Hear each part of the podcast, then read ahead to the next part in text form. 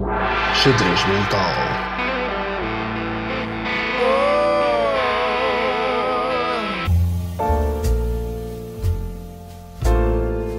Queres começar já? Podes começar? Para mim é tranquilo. Ah, Deixa-me só. Pá, pronto, a primeira pergunta é claro, clássica. Tipo, ah, como é que está a correr agora o novo espetáculo do, do Homem Branco Privilegiado? Pá, tá. eu, eu gosto mais deste solo do que do anterior. Gosto mais deste. Está a correr bem, mas eu também estou numa fase de transição de público, acho eu. Sério? De, hum, de perder um bocado o público mais, eh, mais do humor negro base, mais sangue, sangue, sangue, e é chegar a um público um bocadinho mais erudito, não sei se é a palavra certa. E então estou aqui numa fase de transição esquisita em que há pessoal que sai do espetáculo e diz, ah, curti bué, mas tipo, faltou cancro e sida. Yeah. E tenho pessoal que sai do espetáculo e diz, curti bué, mas tens ali partes demasiado duras. Então estou aqui no meio... No lusco-fusco, É, estás estou aqui. É, mas de resto tem estado a correr bem. Acho que o público tem, tem tido, tem tido boas, boas críticas do Sol. Acho que este é mais maduro. Ah, e agora estou a ver se marco mais datas para, para correr o país todo. Eu vi que tu vais a Aveiro, certo? Aveiro. E Aveiro. tinha mais alguma data? Eu estou a tentar ainda fechar Braga, Leiria, Guarda, Covilhã e acho que é isso. Estou a tentar fechar. Ahm, o meu objetivo no princípio era ter logo as datas todas fechadas, mas eh, isto foi um ano atípico porque houve as ele- as eleições autárquicas. Os teatros mudaram bué de, de gestão, depois mete-se o Natal, que é uma cena que em Portugal existe. E é- dá vontade de trabalhar, não dá? não dá, não dá. Porra, é que é um gajo de 15 telefonemas para saber se têm uma data, porque eles nem sequer tão- têm a agenda perto, então é, é- é desesperante. Então vou fazendo assim, progressivamente. Não é? Ah, isto de, portanto, esta confusão que tu dizes do teu público também é um bocado a tua intenção. Tu não queres ficar só. Aliás, tu não te, tu não te intitulas como um humorista do humor negro. Não, eu tipo, sou humorista, Sim. faço humor de vários tipos. Ah, sou um bocado mais ácido que o normal, mas isso é porque eu sou assim, não é porque procuro. Quando eu comecei a fazer stand-up era mais virado para o humor negro puro e duro, também porque não havia, havia o Cinel só, e não havia ninguém a fazer e sabendo eu fazer isto bem e gostando deste género de humor foi o caminho que eu entrei ah, para meter o pé na porta mas obviamente que não, não- nunca fiz só humor negro porque é bem limitativo, se tu te limitas a um estilo é como tu se fores uma banda que estiveres a tocar 20 anos a mesma coisa só consegues se fores mesmo o melhor tipo, os Motorhead andaram 20 anos a tocar Sim. o mesmo eram muito bons a Sempre o fazer aquilo estilo. Uh, mas eu, por exemplo, sou muito mais fã de bandas como Beatles ou Paradise Lost, que vão explorando o que é que há para explorar. E eu tento fazer isso na comédia, vou, vou tentar explorar todos os caminhos que eu acho que são interessantes. E também vais um pouco ao sabor da tua personalidade, como Sim, tu sim, estás a sim. evoluir. Claramente, eu acho que um dos grandes erros de muitos comediantes é criarem uma persona, só a persona de palco. E eu gosto, que a minha comédia gosto que seja mais parecida comigo, mais parecido com a minha pessoa do que, do que só uma persona de palco. Sim, do que teres uma própria imagem que as pessoas queiram. sim. não, não gosto muito disso. Uh, para, para fazer tinha que ser muito bom a fazê-lo, tipo melhor, como é o Jezelnik ou como é o Jimmy Carr, que tipo, são limitados nos temas, mas são muito bons a fazer aquilo. Um, eu gosto mais de outro tipo de comediantes, gosto mais, identifico mais com o Hicks, com o Chappelle, com o, com o Carlin, com o Doug Stanhope, portanto é natural que vá explorando mais coisas como eles também exploram, eles também eram muito abrangentes nos tipos de humor que faziam. Eu noto no teu tipo de comédia que, que tu não tens só o objetivo de comédia, queres também. hum, percebes que estamos numa crise e queres que as pessoas também sejam. Não que tu tenhas que educar as pessoas, mas queres também dar algumas ferramentas às pessoas. Certo? Sim, sim, isso é um bocado de pedantismo da minha parte, como eu penso é que sou, a minha opinião conta para alguma coisa. e então tento passá-la através do humor. Porque, como eu disse, as minhas referências também o fazem. Eu gosto muito desse tipo de humor que, que tem, tem uma piada, mas tem também alguma, algo mais do que piada. Então, seja uma referência cultural, como o Woody Allen, muitos dos livros que eu li, o interesse que eu tenho por literatura veio por causa dele dos livros que eu lia tinha sempre referências filosóficas ou bibliográficas e eu acabava por ir procurar para perceber melhor a piada. Ou então tipo a parte do Carlin e do X e do Chapéu, onde tens partes que é piada porque é só piada, mas outras que é piada com mensagem por trás, com um pensamento que tu achas que é importante. E eu gosto muito desse tipo de, de humor e vejo um bocado como, um, se não o único, talvez um dos poucos que fazer isso cá em Portugal, que acho que é uma coisa que passou muito de moda. Ah, E eu go- gostava que não se perdesse, que é o humor de contracultura. Então acabo por fazer um bocado esse tipo de humor também. Uh, falares de, de seres um dos poucos a fazer o teu estilo de comédia. Há muitos comediantes agora a aparecer. Qual é a tua opinião sobre esta nova vaga de comediantes? Por exemplo, os Boomerang, Estou a dar, por exemplo, esse Eu, exemplo. eu, desde que acabou o Comedy Club, por acaso não tenho muita noção do que é que tem aparecido desde aí. Porque no Comedy Club foi bom e foi mau numa coisa. Foi, foi bom porque deu palco a toda a gente, mas também foi mau porque o pessoal perdeu a. Perdeu a, a- O gosto por conhecer coisas novas? nem, nem o gosto, era- os próprios comediantes perderam se calhar aquele. A palavra certa será aquele ímpeto de procurar casas para atuar. Tinhas o Comedy Club, então tipo, não ias procurar bares, marcavas no Comedy Club. Quando o Comedy Club fechou, acho que se perdeu um bocado essa coisa. Antes do Comedy Club, tu tinhas para aí 7 ou 8 bares em Lisboa com stand-up, que os comediantes andavam sempre à procura. E perderam essa, essa, esse, esse ímpeto de marcar sítios. Então, tipo, o Comedy Club acabou e ficou de repente aqui um espaço onde não há quase stand-up em Lisboa, em bares. Eu e o Almeida fizemos no Popular, depois havia o Rocket e o, e o City, que são da Bang, e, e acho que não me lembro assim de mais nenhum sítio. Agora acho que o, o Ruben Branco e o, e o Rosa têm feito alguma coisa, não me lembro bem onde. Ah, aqui na Margem Sul sei que também fazem na Caparica. Já fui É lá ver uma Ruben vez. Branco, esse é do Ruben Branco. Também fui ver com aquele rapaz, o Du- Dudsk. Acho que é é Sebastião, Sebastião esse. E com o. Como é que se chama aquele outro rapaz? O preto, como é que ele se chama? O Carlos Pereira? Não, o. É menos conhecido, pronto. A é, gu- é um gordinho. Ah, já sei quem é, já sei quem é, mas nunca me lembro do nome dele. O gajo uma vez atuou uma. Ele foi da, lá da UAL, da minha faculdade. Batáguas também andou lá, não foi? O Batáguas, eu sei, eu sei que ele tirou, a ti- andou a tirar ou economia ou comunicação, mas não acabou. Yeah. Foi, foi uma cena assim. Yeah. Hum, o, que, o que é que tu achas, portanto, da sociedade de hoje em dia? Eu sei que já falaste muito sobre isto, mas o que é que tu achas de- dos valores? Uh, os valores que hoje em dia, de- do tipo. Ah, Deixa-me só voltar atrás para, Ah, sim, para, para a sim, pergunta que fizeste do que é que eu acho que tem aparecido dos comediantes novos, não é? Ok. Acho que tem aparecido algum pessoal jeitoso nos últimos tempos. Eu gosto muito do, do Cardoso, obviamente, tem atuado comigo. E acho que. Bullying ao Cardoso. Sim, Cardoso é, Cardoso, Cardoso é das minhas pessoas favoritas, é a minha bola anti-stress. É muito talentoso. É, e, e depois é- tem essa particularidade de ser uma bola anti-stress. Quando estou nervoso, se picar o Cardoso, eu acalmo. É sério, calma-me bem. Passo bem da tempo a pensar em coisas para o chatear. Mas hum, depois tem aparecido aí, eu, eu gosto, acho que a Maria Lázaro tinha muito potencial se aplicasse mais, acho que ela tem um mindset giro de comédia.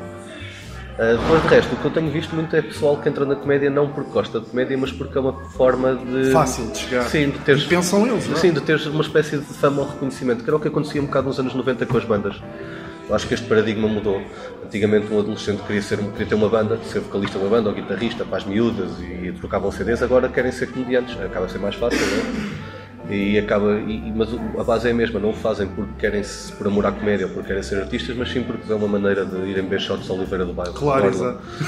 Eh, isso, isso, isso é o que me faz um bocado e faz-me um bocado mais de confusão a ver mais pessoas a perguntar os limites do humor ou o humor branco Ah, e o humor Deus. negro do que propriamente a diferença entre humoristas, não do estilo de humor, mas não do mindset. Porque há os humoristas que fazem por amor à comédia e há os Por acaso é a humoristas que pergunta fazem. que eu te queria fazer a seguir. Uh, O, o Gel falou no Maluco Beleza do o conceito que as personagens todas dele têm um amor, têm algo. O, o Russo e o Rex são, são, pronto, são, são completamente vidrados em, em droga. vá. Todos têm o seu amor. Tu achas que isso é importante? Cada, mesmo que tu tens que ter, tens sim. que mostrar o teu amor em Todas as personagens que são boas e bem feitas, seja num filme, numa série ou mesmo na- na- no stand-up, têm que ter uma paixão qualquer. Faz parte do desenvolvimento da personagem. Ah, se não tiveres motivos, não tens história. Portanto, acho que sim, acho que é importante todas as personagens terem um, o mai- o maior número de características possíveis e o amor, claro, o amor e a paixão tem que ser uma delas. Esqueci-me de fazer a pergunta no- na parte do Comedy Club. Achas que é possível voltar a haver algum um Comedy Club? Acho que sim, acho que é, muito, e é necessário, acima de tudo é necessário. Neste momento o sistema, o único, digamos, como é que se diz? Não é sistema, mas é o único conjunto de bares com stand-up regular é lá em cima no Porto. E aqui de Lisboa mostrou que funciona, que ele, que ele funcionava, que ele, enquanto, enquanto teve a funcionar relativamente bem, estava cheio e dava lucro, só que depois foi muito mal gerido. Todo, todo o dinheiro ia para um sítio e para o outro, eh, acabou por ter menos depois, menos trabalho, não fazia um trabalho de publicidade, nunca houve um protocolo com uma televisão, que é uma coisa que, eu- Sim. que eu não faço. Como é, como é que houve canal Q, mas como é que tens um 5 para a meia-noite e não fazes uma apresentação de um, de um 5 para a meia-noite? Porque não radical também, por exemplo. Sim, sim, o máximo possível. Parcerias possíveis, mesmo com a editora do Alvin, que tem livros e filmes Sim, e não sim. sei o que, DVDs, para, não ter ali E o Alvin também está também tá aí, porque, Sim, sim. porque faz, muito para- faz programas na televisão. Tem, Tudo, também. tudo o que podia ser feito ali assim de, de publicidade não foi feito. Acabou depois por, eh, por morrer por isso, pela falta de cuidado na gerência. Mas de resto funcionou bem. Enquanto teve, enquanto teve os comediantes bons a atuar, davam cheias, depois aquilo também começou a ter um cartaz cada vez menos apelativo. Ah, mas eu acho que é possível com uma boa gestão. Ah, um bom investidor com um, com um comediante ou com um, um agente cultural à frente da programação e um gestor da parte do bar funciona à vontade. E se calhar o mais importante é que goste mesmo do projeto, Sim, não sim, veja só que o ser- lucro à tem que frente. ser- tem que ser é alguém que goste esta área. Sim, sim, tem que ser alguém que goste mesmo de, comédia e que perceba, e que perceba ao meio acima de tudo. Sim. Uh, falaste há pouco do, do, do Rui Sinel de Cortes. Uh, certo- é certo que ele é muito importante para ti no início da comédia e não só como amigo. Re- Relembro, por exemplo, uh, quando acho que foi no acho que foi no, no- acho que foi quando ele quando ele fez o espetáculo ao vivo que começou a chorar e, Ah, e o punchliner. palco. O punchliner, E foi um, momento, foi um dos melhores momentos de comédia português. Sim, sabes que o, o Sinel, a minha relação com ele foi. Já vem de há muito tempo atrás, foi dos primeiros que eu conheci quando comecei a fazer comédia. Foi, eu estava a tirar o curso das produções fictícias, de escrita, eh, e um amigo meu que trabalha na SD, o Manuel Mora Marques, que é- escreve novelas. Sim. E nós começámos a escrever os dois juntos num blog, quando andávamos ainda na faculdade, ou em Arganil, já nem me lembro bem.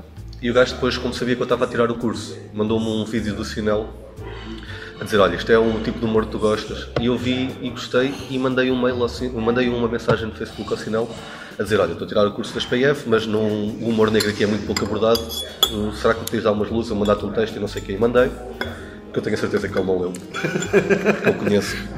Mas foi muito simpático, manda e não sei o quê. E depois, passados uns tempos, ele convidou-me para abrir um, um espetáculo do Bom, Mau e o Vilão, que ele tinha com o Salvador e com o, com o vilão Sim, Ricardo. uh, do nada e eu fui abrir e depois a partir daí o gajo passado uns tempos chamou-me para escrever um episódio do, do Gentinha Terra Europa 2 aliás dois episódios que ele tinha Foi sempre alguém a escrever foi aí que eu te conheci por acaso. No- foi, foi no, no gente, Gente. da minha terra, sim. Uh, e ele tinha sempre alguém a escrever com ele todos os episódios tem um é o Filipe, um é o Pina, não sei o quê e o que nós escrevemos os dois juntos foi o que ele gostou mais porque temos uma química muito boa trabalhamos muito bem os dois e a partir daí fiquei a trabalhar com ele em tudo stand-up, programas, uh, rubricas de jornal e não sei o quê fiquei sempre a trabalhar com ele Uh, e depois foi crescendo.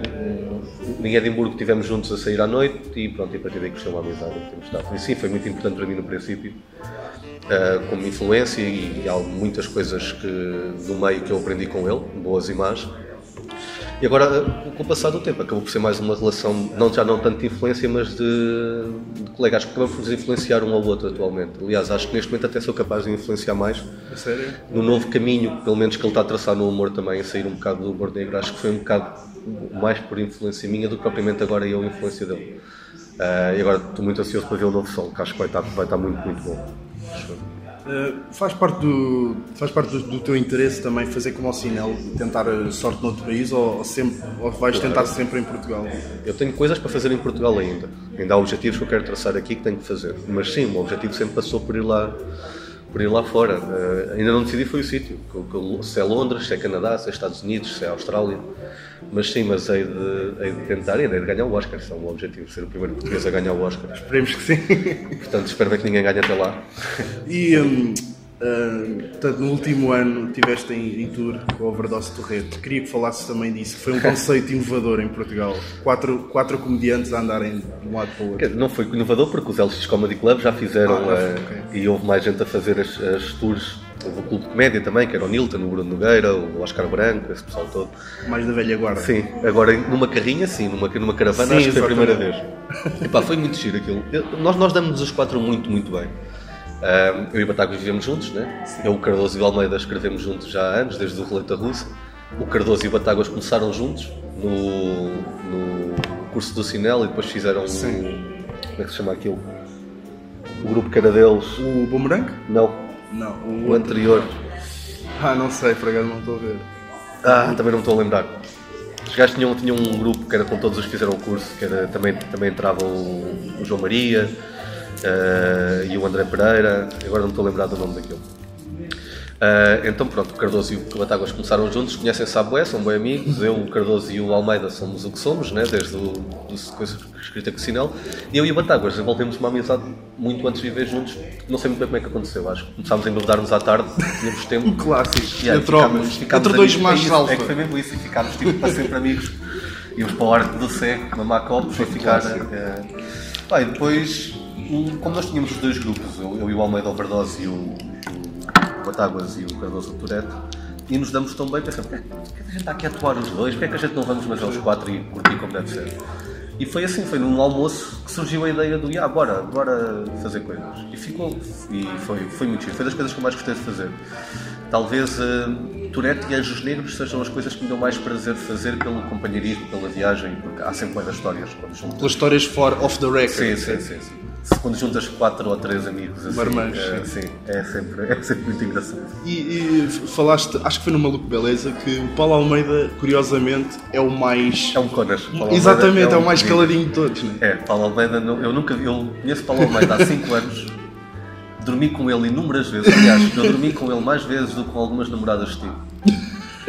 E já saí à noite com ele inúmeras vezes e vi o Paulo Almeida bêbado uma vez. A sério. Uma vez. E, e porque se escapou. Ele não estava à espera que aquilo lhe acontecesse. Aí. Uh, porque ele, ele tem uma, uma particularidade muito estranha que eu, que eu invejo e ao mesmo tempo odeio. Que é ele consegue chegar a um sítio e dizer: Olha, agora não bebo mais. Eu não, não, percebo não como é, não percebo como é que isso acontece.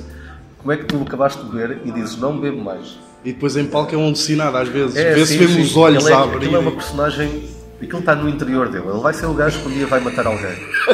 e o Correio da Manhã vai vir falar comigo e eu vou dizer: é, não, não, não me choca. Não me choca. Vou ser o primeiro gajo a dizer: Não, gajo não, não me choca que ele.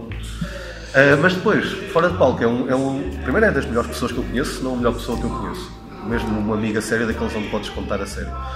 Ah, e depois é bem, é bem calminho, não bebe, não fuma, ou bebe muito pouco, não fuma, tipo, às 11 da noite está com, estou com soninho. E, ah, incongruente, completamente incongruente com o personagem dele de palco. E se calhar é o melhor até da. da- Eu acho que é um o escape. É um escape. Se ele não fizesse aquilo em palco, ele matava realmente alguém. Depois trazes mais uma cerveja, se fizeres favor. Mais. Ah, tu falaste do, do Diogo Batáguas. Como é viver com o Diogo Batáguas, com outro comediante? É ótimo, digo-te já que é a relação, eu acho que descobri a relação perfeita. Porque a relação perfeita é viveres com um gajo, mas vais para a cama com gajas. Claro. É essa é a relação perfeita. Porque nós vivemos os dois num regime quase de casamento. Ah, eu cozinho, ele conduz. Obrigado. Ele paga as contas, eu pago as compras, ou seja, é uma coisa. Uma coisa dividida. Ah, e depois nunca nos chateamos. E tem um filho. Um, Temos um filho, Um filho, temos, um filho, temos um, o meu gatinho, o Magin Toto. Ah, e mas nunca nos chateamos. Nós acabamos, temos, temos uma relação muito gira. Somos muito diferentes e muito iguais. Tem muita coisa. Somos os dois filhos únicos de pai e mãe. Temos dois esse, os os dois esse mimo de, de filho único, mas depois não, não nos chateamos. Podemos ficar amoados, mas é mais tipo, nunca é por coisas de casa. Nós ficamos amoados porque de repente estamos a discutir o Trump e temos opiniões diferentes. Ok. E então ficamos. E começamos a levantar a voz um ao outro, mas sempre, sempre com uma certa cordialidade. E depois ficamos amoados durante meia hora e depois jogamos um pés e passa. Como temos um frigorífico com cerveja ao lado do sofá, mesmo só com cerveja. Então, tipo, as, as discussões, há aquele momento de pausa 30 Vá, segundos. vamos ver. Um- Depois alguém estica o braço sem dizer nada e tira duas cervejas e já passou. Já passou. Já passou. Sim. Uh, falaste no, no teu gato, que é também um ator desta nova, deste novo O gato vai projeto. ser famoso. O gato vai ser só comer gatinhos. Não, não vai Mas não pode, pois. Não pode, não pode, que é castrado. Tu no, no primeiro episódio fazes, portanto, uma ironia com agora é vídeos, tenho que fazer isto. Um, tu estás a gostar deste novo projeto? É uma coisa que queres continuar por muito tempo ou é só stand-up? Não, não, eu gosto de fazer os vídeos, na verdade. Gosto porque é uma maneira de, de me expressar de, diferente. Nunca tinha estado muito tempo à frente da câmara, sempre estive mais atrás. Ah, e gosto desse papel. Não gosto de o fazer por obrigação de borla, que é a diferença do- dos canais de YouTube e não sei o quê. Que tem uma periodicidade sempre. E tens que ir fazendo de borla até começares a ganhar dinheiro de demora tempo. E eu acho que nós já damos tanto conteúdo de borla. Porque é verdade, nós, as pessoas às vezes não têm noção porque nos seguem só. Eh, e gostam de, de acordar e ter lá a piada no Facebook ou no, no Twitter e meter o like. Isso não dá dinheiro nenhum. Nós acabamos por estar a criar todos os dias conteúdo. Todos os dias. Eh, perder tempo a escrever piadas e não sei o quê sem ter o retorno financeiro. Ou seja, basicamente é como isto trabalhar e não receberes.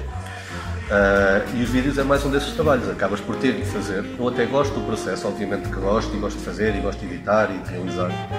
Ah, mas depois, ao chega ao fim do dia. Desculpa, és tu que editas os, os vídeos. Não, sou, é, é a minha agente, a Maria, eh, que grava e edita comigo, ela é realizadora. Muito também. bem editado os vídeos. Eu também acho, acho que ela, ela é mesmo muito boa. Muito Eu tenho tido essa sorte, tenho essa, eu sou um zero de tudo que é eletrónico. Eu, Ah, mas tens as ideias, tens tudo Sim, fazes. sim, sim. é E editar, diferente. editamos os dois juntos, ela faz a parte técnica, mas e acaba, acaba, acaba por ser um trabalho conjunto, mas ela, ela é mesmo muito boa naquilo. Ah, mas aca- acaba por ser, no final do dia, faz o, faz o vídeo, metes no, no YouTube e no Facebook e depois no final do dia olhas e não- te caiu dinheiro na conta, não é? que é a parte chata, porque acabas por estar, aquilo acaba por trazer gente depois para os espetáculos, que é, é um investimento para isso, mas até lá não recebes nada. Isso acaba por ser um bocado chato, um bocado chato estar a trabalhar de borla, estás a ver? Tipo, Sim. eu percebo. Quando é que chega? Quando é, que- quando é, que, quando é que chega o, o, o- a quantidade de conteúdo o borla que tens que dar para ter pessoas a seguir? Estás a ver? Sim. É que- Mas ainda por cima há pessoal que nem sequer nunca vai ver o espetáculo, fica só a ver os vídeos, porque é confortável, estás em casa e não sei o quê, e acaba por nunca te dar aquele dinheiro Sim, por, por estares a entreter.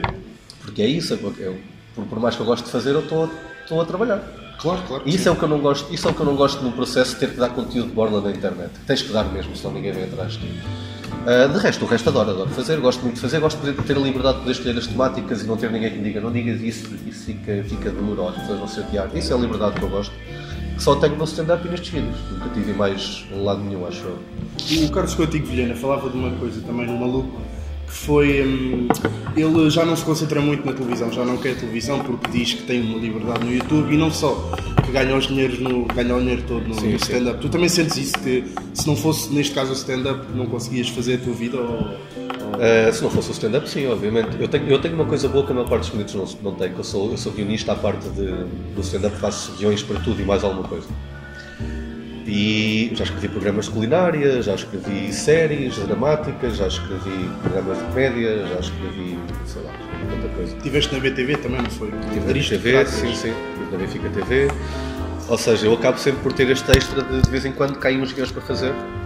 Eh, dá algum, algum poder monetário não sei o quê. Mas, mas eu gosto muito de fazer televisão, a verdade é essa, eu gosto. Eu nunca, nunca diria não à televisão porque, ah, não, porque tenho mais liberdade no YouTube. Não, posso fazer as duas coisas ao mesmo tempo. Eu gosto muito mesmo de televisão, gosto da pressão da televisão, da pressão de teres que ter aquilo Sim, naquele dia, a gravação. Epá, isso eu adoro. Eu quando escrevi o Sábado à Luta, basicamente era eu a escrever sozinho. Tive as ideias em conjunto, nós os quatro, a equipa criativa, que era eu, o Vasco Lousada, que é o vocalista dos Blessed Mechanism, e o, e o Gel.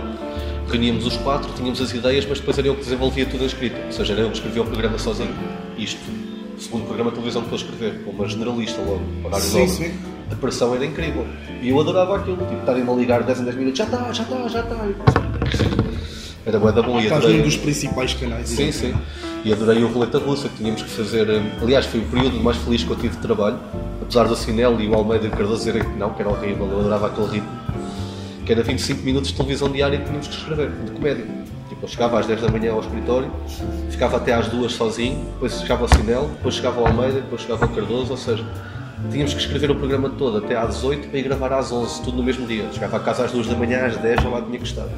E eu adorei esse ritmo durante aquele mês, era a cena que estava mesmo. Sentes-te útil. Eu gosto de me sentir útil. Ainda de televisão, sentes-te útil. Estás sempre a trabalhar. Sim, porque tens um público mesmo. A- E, e é mais generalizado, tens tanto pessoas mais Sim, novas sim, como sim, mais sim, velhas sim, a sim. ver. E é muito giro ver as audiências depois, é uma coisa gira. Veres o classe que vê mais. Tipo, no sábado à luta era giro. Quem via o programa era a classe D, ou seja, o pessoal pobre de Rio Tinto, e a classe A, os ricos políticos. Depois, tipo, a, a Não B e a C não havia. Yeah, era tipo, eram os extremos. que Eu viam vi o um gap. Havia bué um gap Pois, havia um gap.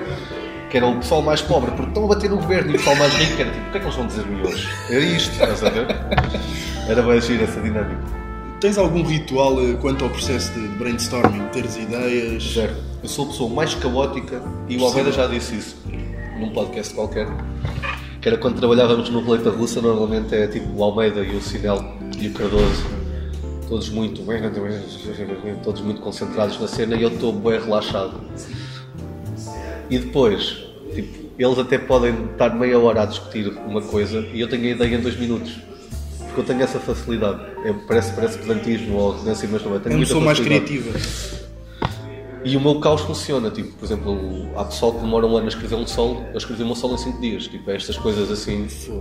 Eu tenho, mas eu é tipo, eu tenho que ter a pressão para escrever, tenho que ter uma data. Se eu não tiver uma data, vou estar a procrastinar, vou estar a escrever na cabeça e depois só no dia em que tiver que escrever é que vou para o papel. Tenho muita coisa escrita na cabeça. Por exemplo, hum, eu, eu tenho uma ideia, às vezes, pronto, já viste no podcast, ah, eu mandei-te pelo menos, e eu- a ideia que eu tenho às vezes é que para não perder, gravo a ideia. Depois em Sim, sim, casa, sim. Pronto, mesmo que já não tenha aquele hype que estava na altura, acho que é uma ferramenta muito interessante. É, é, eu meto, eu meto muitas notas no telemóvel e no iPad. Só que depois às vezes também tenho excesso de confiança, que é tipo, meto duas palavras e penso, ah, vou-me lembrar. E depois pego no telemóvel e está tipo, motoré de nosca. O que é que eu, o que é que, o que é que eu pensar? O que é, que- que é isto? que é que. É, e É uma mnemónica Sim, perfeita. sim, mas o que é? Que é? Para quê? Para quê? Como assim? Não, não sei o que é que está aqui. Isso acontece-me bué da vezes. da vezes. Agora as coisas. que- Mas é, é giro porque acaba por ser um processo de filtragem. As coisas que são realmente, ou que eu achei realmente importantes ou boas, ficam cá sempre.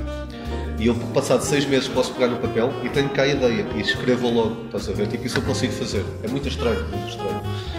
Mas de resto, o meu processo criativo acaba por ser muito caótico por isso mesmo, porque eu tenho, tenho muitas ideias em primeiro lugar e tenho muita facilidade em depois me concentrar numa e escrever logo. Eu- aliás, a maior parte dos textos very typical que eu escrevi e que eu escrevo são escritos à primeira.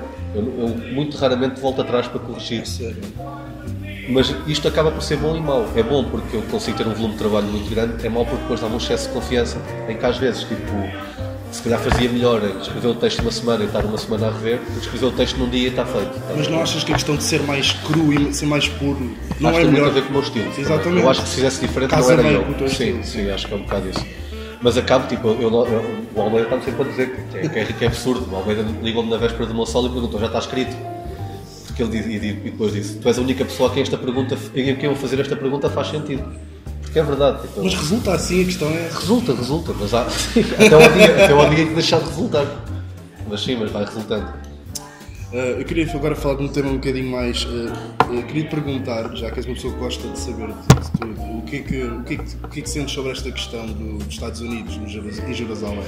O que é que te. Que opiniões é que tens? Pá, eu acho que o Trump não fez nada que já não tivesse. Basicamente já não fosse, não fosse verdade. Ele simplesmente assumiu. É aquela cena do protocolo que eu acho que faz muita impressão toda a vida de, se me fez o, o protocolo, seja do que for, da realeza, dos casamentos, do que quer que seja. O protocolo, esta coisa, esta cerimónia, esta pomposidade toda para não lugar ninguém. Tradição, não é? Sim, na verdade, é verdade, aquilo já é a capital de Israel, há bué, tipo, está lá praticamente tudo. O Obama disse que ia fazê-lo, não fez, que ia assumir, não fez, o Trump fez. Pá, na verdade, o que eu acho, da questão toda, eu acho que nem o Estado de Israel faz, faz, faz sentido existir, aqueles moldes. Foi uma compensação dada pela Segunda Guerra Sim. Mundial e de repente tomaram conta da Palestina e nós estamos quietinhos porque temos a White Guild do, É como se o Minho até Lisboa fosse. é, fosse é tudo para- Israel. Olha, Aliás, toma. Israel agora podia chegar aqui e dizer, olha, isto agora é Israel. Exato. E a gente ia, e ele depois iam ocupando. E nós dizíamos, não, deixa estar, coitadinhos, sofreram muito na Segunda Guerra. Pá, para mim a solução, eu já disse, a minha solução é a moeda básica para o problema, era uma lote de bifanas na faixa de Gaza. Sério, inimigo comum, eles juntavam-se para mandar abaixo o toquinho das bifanas e estavam todos amigos. Fora isso, é pá, Palestina e Israel, é- é- não há resolução, não há resolução. esse é o vai haver, problema, não é? Nunca vai haver. Ou divides em num estado tipo Berlim, de um lado e do outro, com um muro a meio, mas isso não resolve nada. Portanto, ali ou, ou vai haver uma aniquilação de um dos dois, que é, é o que pode acontecer. Podes ver à vontade, não tem problema. Uh, ou vai haver um, um que mata o outro, uma aniquilação total de uma das etnias e a outra fica a governar aquilo pacificamente, ou então vai estar em guerra para sempre. Ou então esta resolução do, do muro de Berlim a meio de, de- de Jerusalém pode resultar em outros tempos, mas vai haver sempre tensões. Ou seja, é, uma- é impossível, é impossível. Uh, é muito complicado quando tu tens dois Estados onde a religião é lei, basicamente, onde, onde não são totalmente laicos e onde há não só uma, uma- uma luta pelo território eh, política, mas também eh, religiosa e étnica. Acaba sempre. Quando é assim, quando não há só a política envolvida, quando há três coisas envolvidas, é muito, é muito difícil tu resolveres aquilo. Portanto, epá, o que é que o Trump fez? O Trump não, não mudou assim tantas coisas. Tipo, é- acho que é mais neste momento é tudo o que o Trump fizer vão-lhe cair em cima, independentemente de ser bom ou mau. Ah, Não, não achas que, por exemplo, o problema neste caso é. eh, como é uma questão sensível, não deveria ser tocada, eh, que deveria ser uma questão um bocado entregue, vá, um bocado entregue a quem está lá, pronto. é uma questão muito delicada nunca, para ser nunca- é não, há, não há uma solução correta. Pois. Não há mesmo, eu podia estar a dizer 30 coisas que eu já pensei para isto e todas elas iam ter uma falha. Não há mesmo uma solução. O melhor que podia acontecer, o melhor que podia acontecer era um dilúvio naquela zona e morriam os dois. Morria a Palestina, morria Israel e começava-se de novo. De resto, Sim, não há. não há, não há tu, tu por mais. Há quanto tempo é que se anda a tentar tratados de paz? Há bué, meu, não há, não há. Tu podes ter ali um, um, um armistício durante 30 dias e depois há um que explode um, dos grupos terroristas, nem é nem é o maior, um dos grupos terroristas, uma cisão de três gajos, explode um autocarro em Israel ou na Palestina e começa outra vez tudo novo. Tipo, não, há, não há uma solução. Ah, a solução é, é isso, ou acaba um, um acaba com o outro, ou acabam os dois um com o outro, ou, ou tem que haver tipo uma bolha mesmo de intervenção da, da, da NATO onde digam há aqui um muro a meio, vocês não passam daqui, vocês não passam daqui, agora fica assim. mas nada disto é correto, não é? Sim, sim, claro que não. Falares em bolha, hum, tu tens uma, uma opinião muito concreta sobre bolha- as bolhas sociais que as pessoas estão a viver hoje em dia. Hum, achas que é perigoso o que estamos a viver hoje em dia? Que as pessoas estão-se a concentrar mais Claro com, com as opiniões de- de- dos outros do que com os próprios gostos e com a felicidade? Eu acho que há um misto. Eu acho que as pessoas estão cada vez mais individualistas por causa das redes sociais, que é um perigo e é um algoritmo mesmo do, do- do Facebook e do Twitter e desse pessoal nas redes, que é tu, pelos teus gostos, acabas por, eh, por limitar tua- a tua visão da timeline. Ou seja, o Facebook vai-te associar cada vez mais coisas semelhantes a ti, para tu veres, na tua timeline. Tu depois tens os teus amigos que normalmente são pessoas muito semelhantes a ti e tu acabas, como, como passas tanto tempo no Facebook, no Twitter, não sei o que, como todos nós passamos, acabas por ter uma bolha de realidade onde é tudo uma extensão dos teus próprios gostos. A timeline é uma extensão dos teus próprios gostos, ou seja, tu nunca vês nada que seja antagonista àquilo que tu pensas, ou quase nada. Acaba por fazer com que tu, com que tu depois, na vida real, não estejas habituado a seres contra... não, não, não vês nada que seja contraditório a ti faz com que não- depois não saibas reagir quando tens uma pessoa com uma opinião diferente, quando tens uma, uma situação que não é, não é propriamente agradável para ti. Porque estás tão habituado nas redes sociais onde vives A ser 50% rei. do teu tempo. Exatamente. Quando não o és, não sabes depois reagir. Isso é muito perigoso para mim. Eu vejo cada vez mais isto, cada vez mais as pessoas fechadas na sua bolha de E não gostos. querem discutir, não Não, querem não, nem resolver. sabem, porque não, não são confrontadas com isso. Mesmo na escola, neste momento, teres uma opinião diferente, desde a primária, tipo um culto que gosta assim e outro gosta assado, a professora vai arranjar aqui uma maneira de, de se adaptar-se ao outro. Não há, não há um conflito de ideias, não há. Olha, explica-me porque é que gostas disto e tu porque é que gostas disto assim. Não há isto já. Mesmo o próprio ensino está cada vez mais assim, mais dogmático e menos questionado. Eu lembro mesmo nas faculdades hoje em dia, tu tens as provas são cada vez mais científicas, do sim ou não, do, que propriamente desenvolve, explica, responde, e até pode estar errado, mas a tua explicação é correta. Ou seja, cada vez mais há uma sociedade preparada para não discutir, para só aceitar coisas que sejam semelhantes àquilo que tu gostas ahm, e para não, não, não saber argumentar.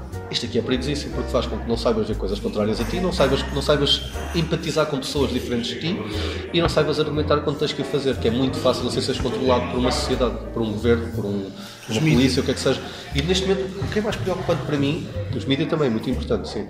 O que, é mais, o que é mais preocupante para mim é ver que a esquerda, eu sou um homem de esquerda desde miúdo. A esquerda, neste momento, perdeu mais a capacidade de argumentar que a direita. E a esquerda sempre teve esta, esta capacidade superior à direita. Tu, neste momento, olhas para a direita e vês gajos como o Ben Shapiro ou o Milo, que é um atrasado mental, mas que argumenta muito bem.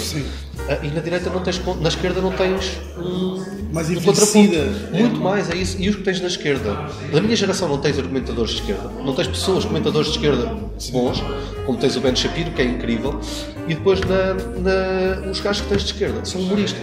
São humoristas, é o João Oliver, é o Colbert, ou seja, o, comentador político, não humorista, o comentador político ou social de esquerda da minha geração desapareceu. Esse trabalho ficou para humoristas que o fazem com humor.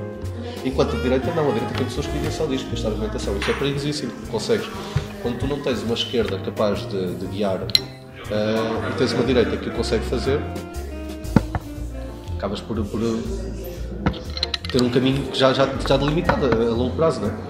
Cortar a proporcionalidade inversa que tem havido de. Quanto mais tecnologia temos, parece que menos informação temos, porque há muita muita e não informação. sabemos.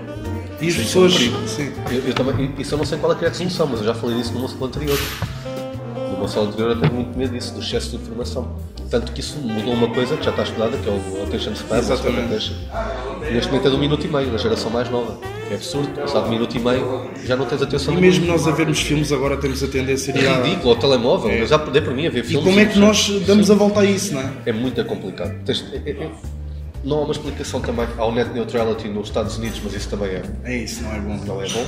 É o outro extremo. É, exatamente. Uh, epá, eu não sei, não sei qual é que é a resolução, mas que é perigoso. É, e, e depois é isso, é fake news. Tu tens, eu, a quantidade de pessoas que eu vejo na minha timeline.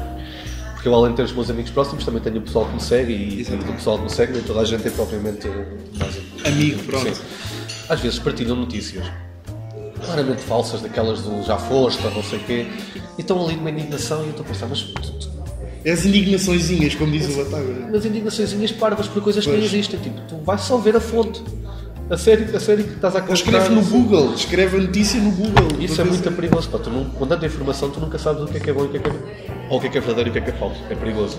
E estamos a dar também a, a oportunidade, por um lado, de toda a gente brilhar, é bom, mas ao mesmo tempo toda a gente não pode É brilhar. a liberdade. Isto, isto- a internet é a anarquia. A anarquia mesmo. O sistema, o sistema de política anarca. também. Tu no sistema político anarca, tu só, só subsistiria com bom senso. Onde não há, não há governo, não há poder, o bom senso das pessoas é que imperaria, além da lei do mais forte. Na internet é isto que está a acontecer. Tu não tens imposições, logo é anarquia, só que as pessoas não têm bom senso. E aqui é a falha do sistema anárquico. Da anarquia. As pessoas não têm bom senso. Tu, se não houver leis, obviamente que vais Vão até ao limite. Yeah. Então, se eu quero aquele relógio e não há uma lei que me diga que se eu roubar aquele gajo eu vou preso, Yeah. aquele relógio é meu agora. Pau. E a internet é um bocado isto. E achas que o limite é o Instagram, por exemplo, como as miúdas hoje em dia estão a. As miúdas e os miúdos. O como limite, vêem. o limite é um, não são as redes sociais. O limite é a facilidade com que as pessoas destroem vidas umas às outras na internet, seja com boatos falsos, seja com pesquisas de tudo e mais alguma coisa sobre a vida da pessoa conseguir pôr online, seja os hackers que conseguem entrar em contas, seja o pessoal, as miúdas, muitas que mandam nudes à vontade, sempre. Conhece o gajo há 5 minutos, não sabem se ele vai pôr na net, se não É vai pôr na assustador, net. não é? É, é. E é. por- é porque o problema é que que o não é nosso- só uma, são muitas. Mas eu acho que o nosso cérebro, isso é uma coisa que eu também já tinha dito nas entrevistas da sala anterior. Eu acho que o nosso cérebro e a nossa moralidade ainda não conseguiu acompanhar a evolução tecnológica. Porque tu, se tiveres, se, tiveres, se pensares na história de milhões de anos de evolução, tu tiveste séculos onde não aconteceu nada. Sim. Onde a, a revolução maior era tipo, agora as rodas levam borracha. Era a maior. Durante 13, 3 séculos isto foi a maior invenção. E de repente tens no espaço de 30 anos uma evolução tecnológica que passa de telemóveis com fios numa mochila a teres um computador deste tamanho no bolso, né? tamanho de telemóvel. E de repente todo- a internet, toda a liberdade que isso dá, o nosso cérebro não teve, não teve o Tempo. suficiente para acompanhar esta evolução e a nossa moralidade também não. A nossa força moral, tu neste momento não sabes o que é que é certo ou o que é que é errado na internet, porque não há. Tipo, se tens 30 anos disto. E isso é um dos problemas. Quando, quando nós um dia chegarmos à conclusão que a internet tem consequências, quando morrer alguém porque insultou alguém na internet e esse alguém era um maluco que foi atrás de ti, Pois. viu onde é que tu tinhas posto fotos no Instagram, ficou à tua espera e te deu um tiro. Isso é uma consequência que um dia vai acontecer. Ou quando alguém eh, destruir a vida porque postou uma coisa qualquer, isto agora já tem acontecido de algumas E a coisas. questão é que não é exagero, é que acontece mesmo. Sim, sim. Quando, quando as pessoas perceberem que a internet tem consequências, aí vão, vão vir novas leis e vão vir novas. Acho que o nosso cérebro vai. Agora, só que entretanto ainda não está. Entretanto ainda estás. estás não sabes o que é, que é isto. É novo. É como, como quando entrou a heroína em Portugal. Ninguém sabia o que é que era. Tipo, ah, não havia gás, mas tinha aqui uma coisa parecida, heroína. Pumba. Tu davas, não sabias o que é que era. Sim. Mas de repente começaste a perceber, ah, mas agora tenho que me injetar e roubar a minha mãe. Pronto. É um bocado isto a internet. Sim, que é para, para conseguir o, o vício, basicamente. E a internet acho que é um bocado isso, ainda não sabes o que é que é. Sim. Ah, eu queria falar agora um bocado da parte, outra vez a parte pessoal. Porquê que deixaste de ser arqueólogo? Ah, deixa eu só pedir mais uma antes de responder. Claro, faz à vontade.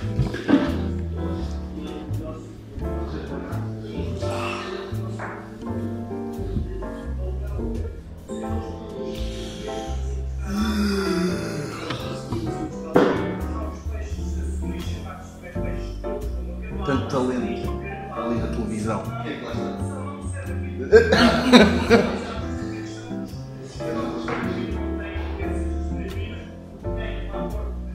Então eu de vez em quando estou em casa, à tarde aparece um preto do Vasco na parede. E eu rio-me de ser tão mal, tipo, dá a volta, dá a A sério? Ou para o prenda do Vasco, para os batanetes, tem uma coisa qualquer. Perguntaste-me porque é que eu deixei de ser arqueólogo, não é? Exatamente.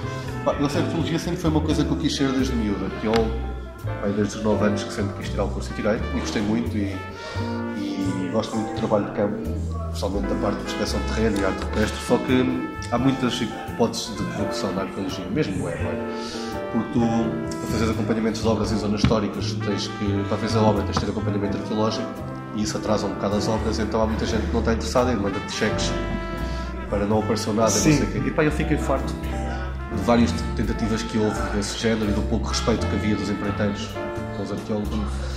E o meu ponto de, de, de, De ruptura. de ruptura foi mesmo um dia que estava no, no meu escritório da minha empresa, da, da, da arqueologia. Aí recebi uma chamada, uma chamada não, mandaram uma mensagem para fazer uma obra em Santarém. Uma obra que já estava feita.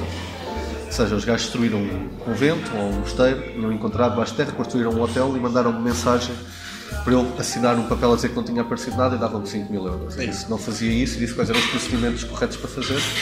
E no dia a seguir recebo uma mensagem muito simples que dizia só Dr. Rui Cruz, muito obrigado, mas o assunto tomou outro rumo. Pá, eu percebi, ok, isto não dá para combater. Por mais que eu tente não ser corrupto, há sempre um colega que aceita. E desiludi-me bastante com essa parte do trabalho. Entretanto, abri um curso da SPF de escrita criativa, eu inscrevi-me, e pá, e na segunda aula, ou terceira, que foi quando o Salvador fez o teste de stand-up connosco, disse, ok, é isto.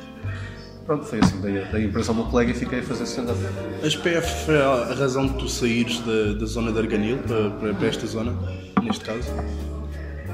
Vim tirar um curso em 2010 no verão, um workshop de 4 aulas com a Susana Romano, no verão, de escrita, escrita sobre a atualidade. Uh, e gostei, e depois do curso abriu logo o curso da SPF, de escrita mesmo já mais uh, intensivo.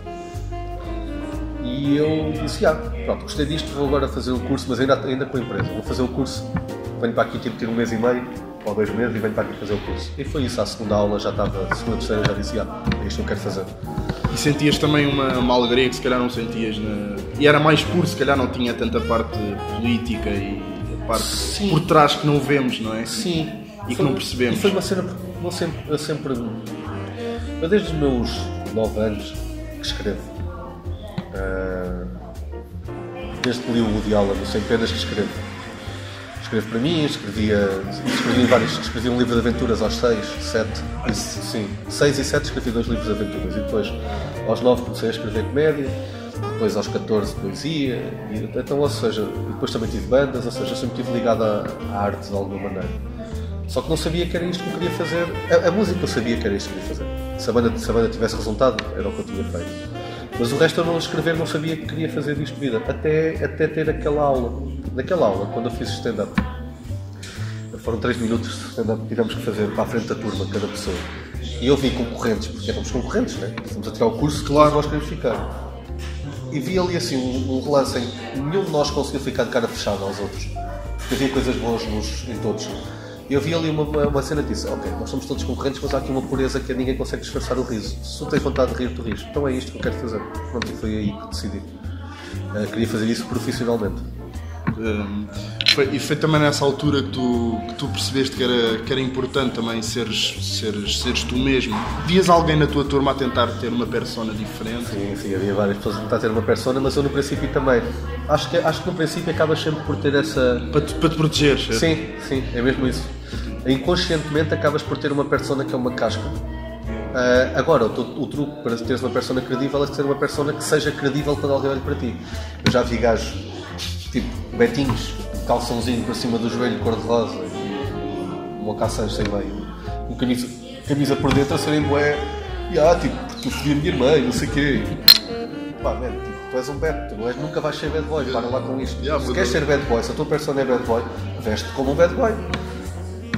A não ser que seja uma incongruência que fique muito gira, como o Manuel Cardoso, por exemplo, quando chegava e dizia Hello bitches and players, Sim. com aquela cara. E depois tem aquele ar de meio de hum, intelectual, mas é depois isso. ao mesmo tempo Exatamente. extrapola no, para outros lados. O Manel, a incongruência é congruente. Porque tu olhas para o Manel e a própria figura dele é incongruente. É, não, parece que nada Manel, tem sentido, yeah, mas isso faz sentido. Agora, quando olhas para um Beto, um Betinho, Betinho mesmo, Betinho do Restelo e o gajo é bad boy, epá, não vais acreditar, e se não vais acreditar não te vais rir. Estás a perceber? Sim. Então a tua persona, se quiseres.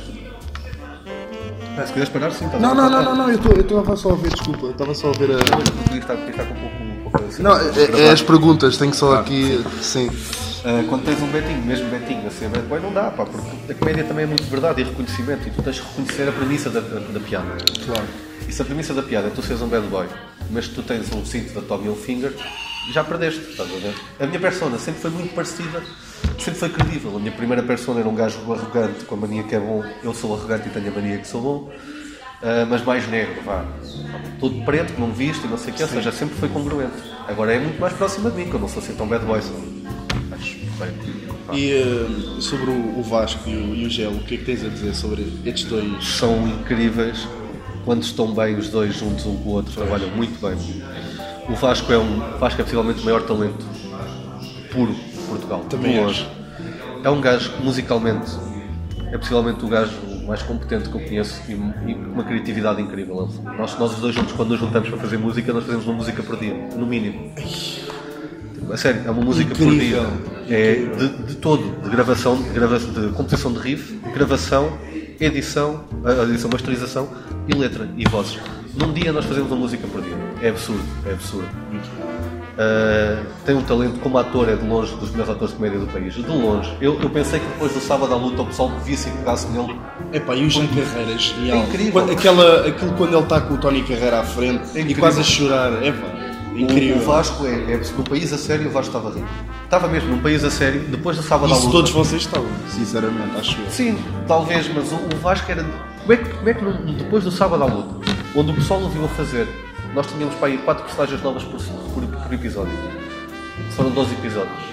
Ou seja, o pessoal viu a fazer tanta personagem diferente, com sotaques diferentes, com maneirismos diferentes. Como é que o gajo depois disso não está num DDT, não está numa série, não está. Como é que é possível? Só num país em que anda toda a gente distraída e faz grupinhos só e só contrata aquele grupinho E fica interessa com os o amigos. de prova e essas coisas. Como é, que é, como é que é possível ele não estar com o gel? O gel é um gênio.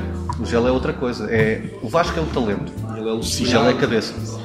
O gel não tem um talento como ator por aí além. Tem uma lata incrível. Uma lata incrível. Isso de longe. O gajo consegue estragar o dia a alguém naqueles apanhados. Consegue estragar o dia de uma pessoa. Uma semana até. Mas depois é um gênio noutra coisa. O gel é a única pessoa que eu conheço. O sinal próximo. eh, que consegue antecipar o que é que vai estar na moda. O gel sabe o que é que vai estar a bater daqui a três meses. E mais, depois quando tem uma ideia, o gel faz sempre. O gel nunca deixou nada por fazer. Ele foi o, o- o MP3 dos Homens da Luta. Que em vez de lançarem CD, Sim, eu lançaram lembro, MP3. tinha uma grafenó, uma espécie de Exatamente. O gajo foi para a China sozinho, sem saber falar chinês, arranjar o gajo que fazia aquilo. Porque ele queria fazer um MP3, não queria um CD, queria um MP3 assim, e foi para a China ver o melhor contrato sozinho. E negociou com uma empresa chinesa que faz aquilo. Isto é o GEL. O GEL tem uma ideia, ele vai fazer. E vai. Os Estados Unidos da América, os homens de luta dos Estados Unidos receberam exatamente o mesmo orçamento dos Estados Unidos, do- dos homens de luta em Portugal. O gajo disse, não me interessa, eu quero ir para os Estados Unidos, eu vou, meto o meu dinheiro. E foi, e está E feito. perdeu mais dinheiro. Perdeu mais dinheiro. Sim. Mas é, é incrível, o gel nesse aspecto é. E o sinal nesse aspecto também é muito parecido. É, tem uma ideia, aquilo vai acontecer. Pode não ser hoje, mas amanhã, ou depois da manhã. Vai acontecer. Ah, e o gel tem uma capacidade de liderança boa. Tem depois o problema de, de- tal como todos o- o- os frontmans, tem um ego grande, às vezes. Sim. Ah, mas, mas se souberes levar, na boa. E tu vieste, veste a fazer um projeto, por exemplo, como ele fez o Gel, completamente fora da, da persona dele, de, por exemplo, uma reportagem como ele fez. Sim, sim, claro. Super grande. Eu sou. Eu sou muito incompleto, eu não consigo fazer só uma coisa. Tanto estou, faço comédia, nas várias formas, de stand-up, a escrita, a, a crónica que já fiz também. E agora estou. Agora vou, vou gravar um álbum, em princípio, em fevereiro, de música, porque preciso também, faz-me falta. Pá, estou a escrever, ou vou, já comecei a escrever um romance, agora está parado, ou seja, eu preciso estar sempre a criar. Portanto, sim, eu vou estar a fazer. eh, Até ao final da minha vida, enquanto me permitir, vou estar a fazer coisas diferentes. Sempre fazer algo. Diferentes sempre. Sim. Aliás, se for, for para fazer igual, nem vale a pena fazer para mim. Mesmo dentro da comédia, se eu for fazer um solo igual ao anterior. Ou... Significa que não aprendeste nada com Portanto, isso. eu, eu vou estar sempre a mover e dentro das várias áreas, agora, agora vai ser a música, e depois a escrita e, e depois logo se vê. Se calhar acaba a pintar paredes, não sei. Mas é, aca- vou experimentar o que, o que me apetecer fazer sempre. Onde o vento te levar, É, então. né? eu, eu tento fazer sempre só o que me apetece fazer. Tirando a parte dos guiões, que isso aí faço o que me mandam fazer. Claro, claro. Mas de resto, quando é que o meu nome, fazer aquilo que me apetece fazer. Portanto, eh, depende das, das vontades. A tua ideia de vida é ser um bom vivan, é, é ter, é ter sempre o melhor de- que a vida te pode dar. Isso era o ideal. Sim. É sempre que consegues por causa do dinheiro, mas sim. mas eu acho que descobri um, um pequeno segredo da, da- da- da vida que é tipo, nós vamos todos morrer, a verdade é essa. Portanto, se vamos todos morrer e se a maior parte de nós vive infeliz e se vai morrer e não fica nada, para que viver infeliz? Exatamente. Nós nunca vamos ser felizes. Isso é uma coisa que, que somos Porquê que o incompletos. ser humano tem isso, não é? Não consegue Nunca, ser não. Nós feliz. vamos ser sempre incompletos, vamos ser sempre infelizes. Se vais ser sempre infeliz, porquê não ser o mínimo possível a fazeres uma coisa que gostes? Vais morrer na mesma. Tu tens uma responsabilidade quando tens filhos, eu ainda não tenho. Quando tiver filhos, logo vejo. Se tiver filhos, logo vejo. Enquanto não tenho, porquê é que eu meio de estar a limitar, e se calhar até vivia com mais conforto, a fazer uma coisa que não é aquela que me apetece? Se depois vou morrer e, e, e quê? Mas a questão é o conforto não te agrada. A questão de estares Não, Estou a dizer o conforto de- do dinheiro, mas um trabalho norm, normal, entre aspas. isso, isso eu acho que não. eu acho que não conseguia mesmo fazer. Pois, Porque, ou seja, conseguir consigo porque toda a gente consegue, né? claro. Mas, Mas- ia ser extremamente infeliz. E para quê? Ia vou tirar morrer- o gozo de viver. É isso. Se eu vou morrer, para que é que eu hei de morrer mais infeliz se posso morrer um bocadinho mais feliz? Para quê? não percebo. E acho que muitos dos problemas do mundo é isso. 90% das pessoas não fazem aquilo que gostam. E não fazendo aquilo que gostam. Tem uma vida de merda, por E- mais mascarada que seja. E, esconde- e o problema também será que, que se escondem e, tentem, e tentam fazer com que aquilo seja. Ah, eu é que estou a viver bem porque estou a fazer Isso algo isso. Isso normal. sim. Isso, isso basta ver qualquer pessoa que esteja com um colega de infância que não veja a. Colegas de escola. A cena sempre, 90% das pessoas dizem, não, estou bem da bem, estou bem da bem. Isto é uma conversa com alguém que tu não vês há bem da tempo. Ou é então e eu, aquele clássico que tu também Sim, fizeste. sim. Mas é isso, nós é muito isso. Não, estou bem da bem, então agora fui, fui à República Dominicana há 7 anos. Exato. Fui à República Dominicana e. Fiquei sem dinheiro. Ai, não sei o quê, mas, mas está sempre tudo bem. E sempre melhor do que o, do que o teu colega. O objetivo é estar melhor. A não ser que sejas uma daquelas pessoas bem deprimidas. Pergunta como é que estás. Não, morreu o meu cão, o meu gato, que são para aí 10% só. Portanto, tu acaba, acabas por ter sempre esta necessidade de ser superior, que eu também não percebo muito bem. Ah, Mas é isso. Ser superior moralmente. Sim, sim, sim, isso. todos nós gostamos. Aliás, o riso, a comédia por acaso é um bocado de superioridade. Uma das, uma das três, das três, dos três motivos por que ris é reconhecimento, surpresa e, e superioridade.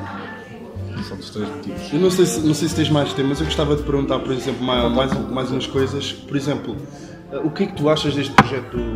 Eu falo, por exemplo, no, meu, na minha ideia, era o que eu gostava de fazer. Um projeto como o Rui Unas, de entrevistar pessoas, Bolo de Beleza. exatamente, e, de, É muito bom. e, e ter o espaço da comédia também.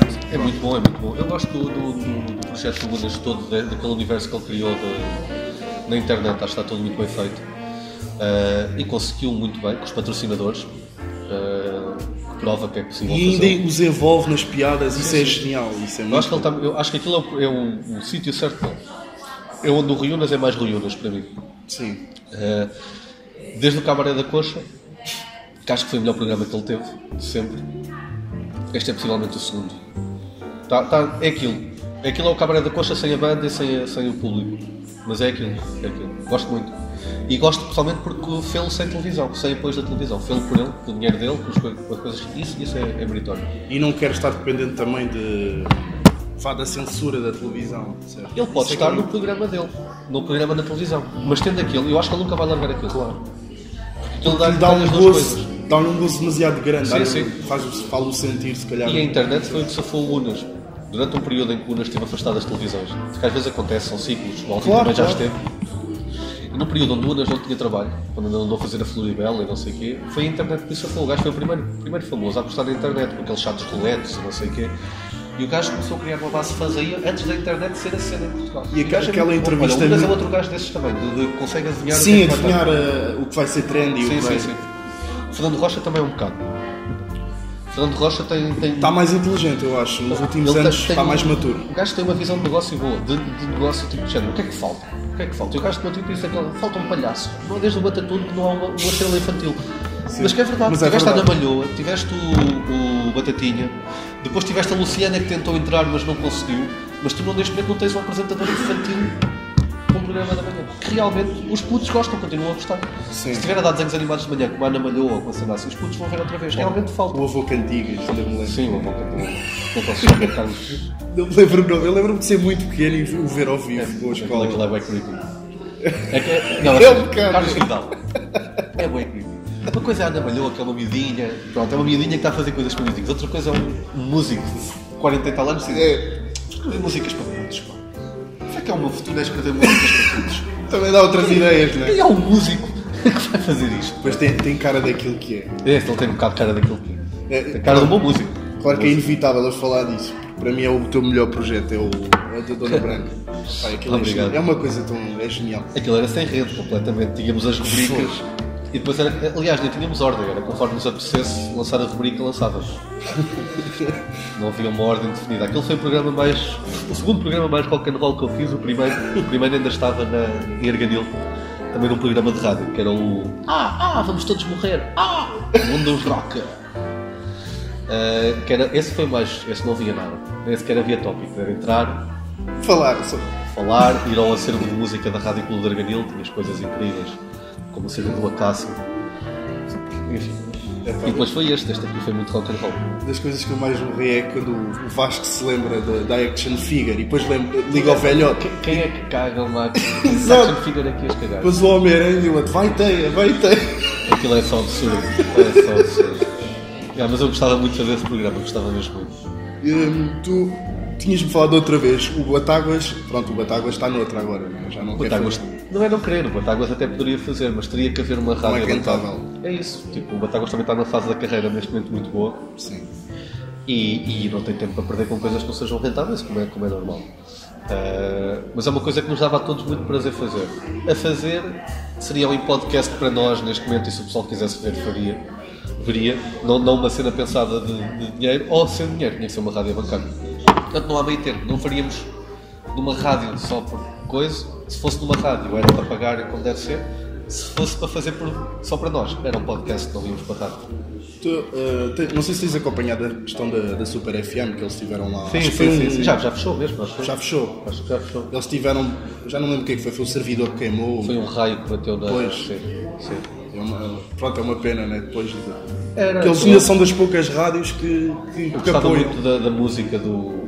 Sim. Da música que lá passava, eu gostava de alguns programas que lá passavam, tive lá um programa também, né? acho que muitos, muitos comediantes tiveram lá programas, o Sinelo, o Pombars e o Bomba, tiveram lá um programa, eh, houve mais gente, houve muita gente que passou, conhecida que passou pela Super, Pá, mas depois pronto, foi um misto de, de gestão um bocado amadora com, com azares e acaba, acaba por isso.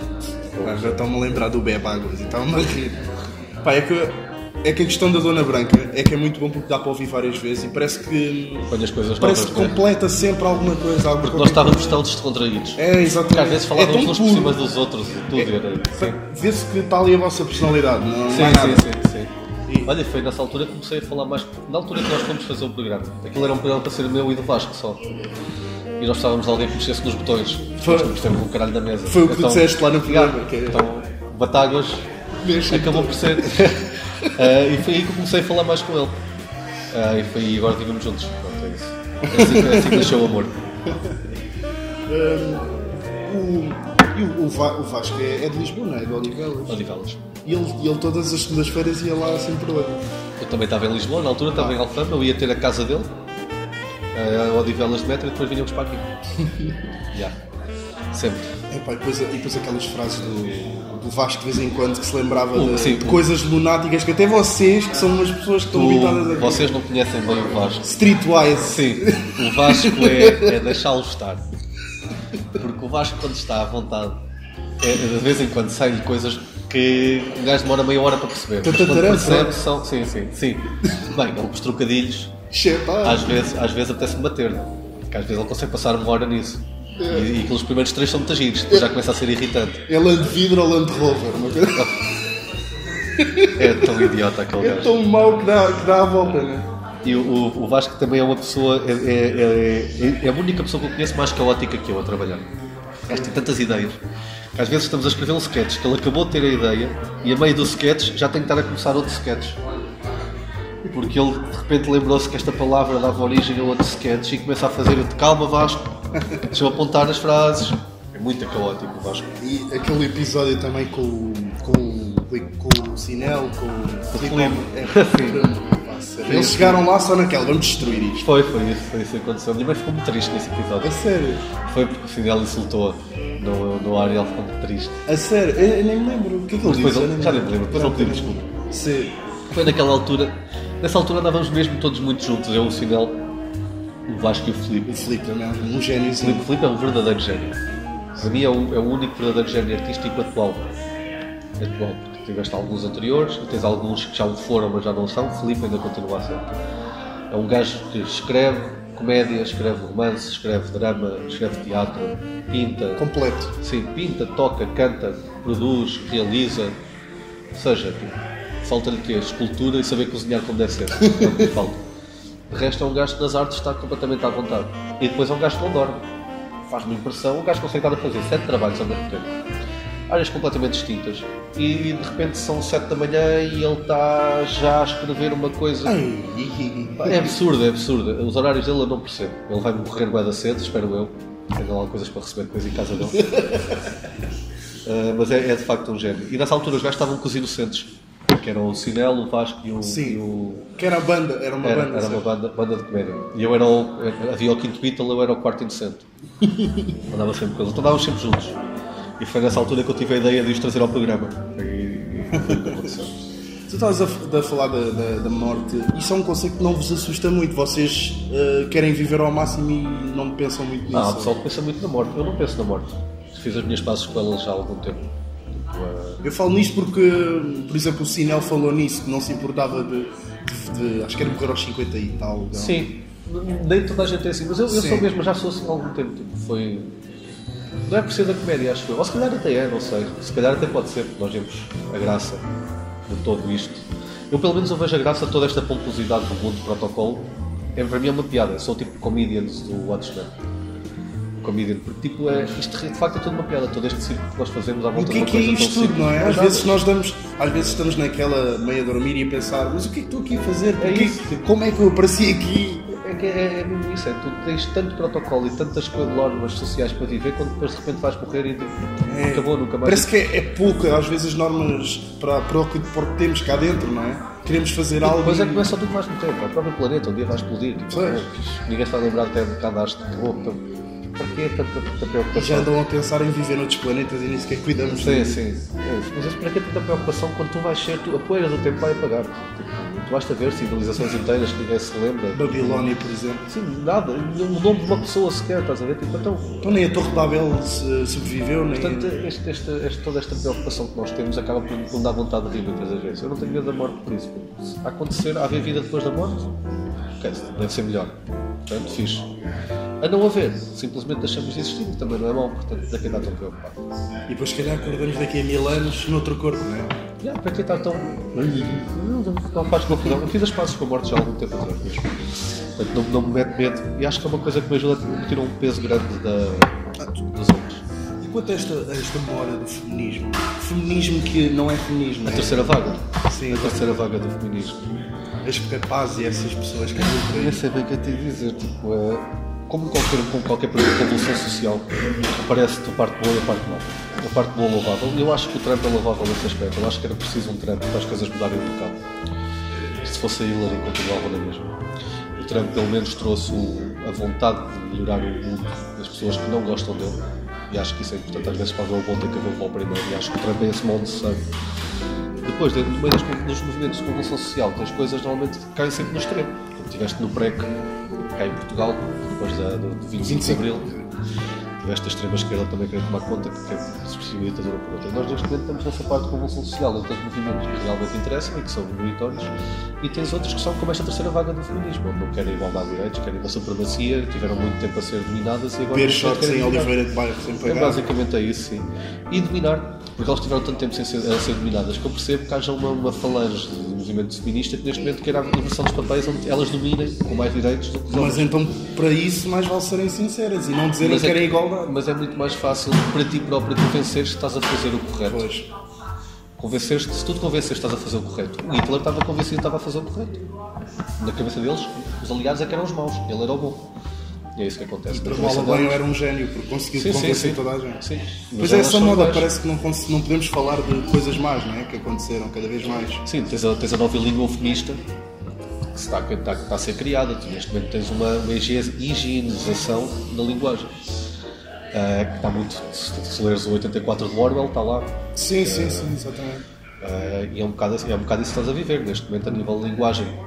Nestes movimentos sociais aparecem sempre demasiadas vítimas e neste movimento, para não, não ofender as vítimas, tens uma, uma linguagem que é censurada, que é, é estranho, mas que, pelos vistos, é o caminho que vamos ter durante 20, 30 anos até ver uma mudança outra vez. E quanto, a, quanto à questão do, dos mídias, como é que estão a abordar as, este, os temas importantes do mundo? Achas que está, está a ser feito de uma forma. Os mídias são controlados por duas famílias, não é? Rothschild, portanto, o quê? Os mídias neste momento é o Twitter. Aliás, muitos dos jornalistas já vão buscar notícias ao Twitter. São pessoas que as fazem. Mesmo assim, sempre dá esse. Tua notícia, tua notícia nunca tens uma notícia dada da maneira como deve ser. É impossível, porque é dada por humanos. teoricamente a notícia deviam ser factos, mas os factos, quando são transmitidos, já são interpretados por uma pessoa. Claro. Logo a partir daqui já vão adulterados. Tu nunca vais É nunca o olho da pessoa a ver. Pois. Quando esse olho da pessoa ainda por cima é controlado por uma agenda política, E o problema é que não é só política, é que os interesses económicos quando eu digo política, quando eu digo política é isso Sim. tudo, porque não, porque não é, porque sim, a política até é um, é um menos aqui assim. É um- os interesses económicos de facto são que realmente mandam o mundo, que acabam por ser, eh, por influenciar pelas novas ordens políticas. Neste momento eh, são duas, três famílias que querem ser muito ricas com uma nova ordem mundial. É só isso. Sim. Não, é, às vezes quase que nós somos interpretados como doidos por acreditar nestas coisas, mas Acho que não é. Acho que não é não é, é plausível a ideia. é- é- acho que há, mais provas de que é assim. Sim. Simplesmente são um doido, ser sempre um doido. Normalmente a pessoa que fala a verdade é sempre um doido. não é? Sim, é sempre Quando- louco. Quantos é que foram condenados por estavam a dizer a verdade? Tipo, no entanto, ela roda, não é? Quando foi condenada à morte. E o guilhotin, que quando, quando inventa a guilhotina usaram para testar. É só essas coisas, não é? Ah, portanto. Um dia vai-se saber, ou não, ou se calhar tomam conta disto tudo e depois até se calhar até é perfeita a nova ordem mundial, se calhar até é o caminho certo. Eu acho que não, mas se Eu calhar até. não. Tudo o que se, eh, pronto, vou dar a minha opinião, mas tudo o que seja concentrar poder num só não, não é um bom. E nós temos o. Nós temos o As formigas resultam, nas abelhas também. não, mas nós temos, por exemplo, as provas da EDP, da, da Galp, que fazem o. Sim, sim, sim, o centralismo, monopólio e, e- e não, não é um bom resultado. Sim. Mas vamos ver, tipo, é, um gajo muitas vezes também tem resistência, mas acredito muito, muito que o pessoal da oligarquia dissesse, não, a democracia isso é o fim dos tempos, depois a democracia se calhar é Sim, ainda é um dos melhorzinhos, sinceramente, porque dá-nos uma oportunidade de ter Sim. algum. Eu, eu, eu, pessoalmente também tenho muito medo, pessoalmente medo dos, dos Rockefellers, dos Rothschilds, Ah, dos Bilderbergs, dessas Os répteis, né? Sim, os reptilianos. Ah, tenho muito medo, mas pronto. É assim, o gajo luta sozinho. Lutar sozinho é sempre, faz sempre perder, né? Estás programado para a derrota, depois ver se pelo menos. Quem sabe, pode ser que seja a solução. Uh, eu também queria fazer outra, que é tu veste como Rui Cruz, querias ser conhecido, ou como, uh, como o novo Bill Hicks? Não, Rui Cruz sempre. Sempre, sempre Não, tua- não, me- não me chateava, não me chateava ser o novo Bilix. Não me chateio quando dizem que sou o Bilix português ou não sei o que é que Mas és. Sim. Talvez, Estou a dizer, comparando, claro que és completamente diferente. Sim, nada acho que ele é 10 vezes melhor do que alguma vez fui. Ah, mas sim, não sei, olha, sim, é Rui Cruz, se tem o meu nome e acho que é importante ter o meu nome.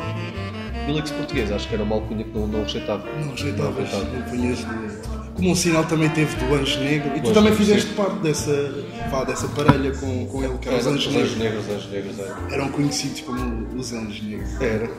Éramos Vitória Secret do humor. Qual é que é o dia a dia de um comediante, só para ter uma ideia? É que acordar, acordar aqui às 3 da tarde, 4 da É pá, tarde. eu, eu tenho o meu dia diferente, do, do, pelo menos do Batáguas, do Almeida, do Cardoso, Sim. do Cláudio, pessoal. Porque eu tenho, eu tenho dois problemas. Tenho insónias e tenho o, o déficit de sono atrasado, é assim uma coisa qualquer. Tipo, os meus ciclos de sono não são não ao contrário. Então sim, se juntas as duas coisas, não durmo. Nos dias em que tenho insónias, não durmo. Portanto, estou acordado o dia todo e a noite toda, a ver merdas, a escrever, a irritar-me com tudo. Eu irrito-me, estou sempre irritado, sempre, sempre. Já estou tão habituado a que disfarço bem. Irrito-me com coisas ridículas como o negócio da Dream Pills. Sim, vês algo que não, que não está de acordo com. És um sonhador, E diz e assim. e estou aos berros comigo próprio. A sério? Coisas que não irritam. Tipo, uma pessoa que pede pizza sem queijo já me estragou o dia. Uma pessoa que pedir uma pizza sem queijo à minha frente, já vou estar aqui irritado o dia todo. Sempre. Eh, portanto, se eu tiver insónias é acordar, acordar, é é estar em pé, é comer, beber, beber bastante, virar birraria, não sei o quê, eh, fumar umas, ver cenas, escrever, dizer para isso e irritar. Se eu não tiver insónias, Aí é acordar, aí deitar-me muito tarde, normalmente sempre 6, 7, depois acordar entre o meio-dia e as duas, e depois é o dia todo a ler notícias e a redes sociais a escrever piadas, se tiver alguma coisa para fazer gravação ou não sei o que é escrever e gravar. Depois é beber copos com batatas, Um pezinho também. um pezinho, sim, pá, fumar umas e dormir, é basicamente isso. O trabalho é mudar a rotina. Ah, mas eu por acaso até, eu sou daquelas pessoas que até gostam de uma certa rotina. Se não tiver nada para fazer, não me importa ficar o dia todo em casa. Porque como o resto da vida é toda tão de- desta vida é toda tão, tão imprevisível, vais atuar ali, ali, não sei o quê, papapá, papapá, papapá. O tempo que eu não tenho nada para fazer, gosto que seja calminho e Claro. controlável, pelo menos. Tu, tu falaste uma vez do- da questão do bobo, que as pessoas hoje em dia querem, ser, querem ver mais um bobo do que um comediante. Sentes isso? Sim, sim, claramente. claramente. Não podes ter quase uma vida, uma vida tua própria que as pessoas Não, ainda, ainda, há, ainda há dois dias estive a falar com um bacana que disse que os comediantes não deviam ter eh, nem opinião política, nem partido político, nem, nem clube de futebol. Portanto, só existem para fazer rir, pois não podem ser cidadãos normais. Ai, Estás a meu ver? Deus. E isso não. Yeah. Há muita gente que pensa assim. E isso é o normal, supostamente, para as pessoas. Sim, sim. Tu existes. Tipo, há uma coisa que me faz. Olha, mesmo as entrevistas. As entrevistas que me fazem, há uma cena que me irritam bastante e muita gente. Pá, eu se calhar estou-me a ceder um bocado. Não, não, não, estás à vontade, estou a gostar bastante. Tipo, mas é, é o que eu estou a dizer nas entrevistas, o que, o que me- o que me irrita muitas vezes é o pessoal fazer uma entrevista na esperança que eu tenha que ter. Na esperança não, na certeza que eu tenho que ter sempre piada nas respostas.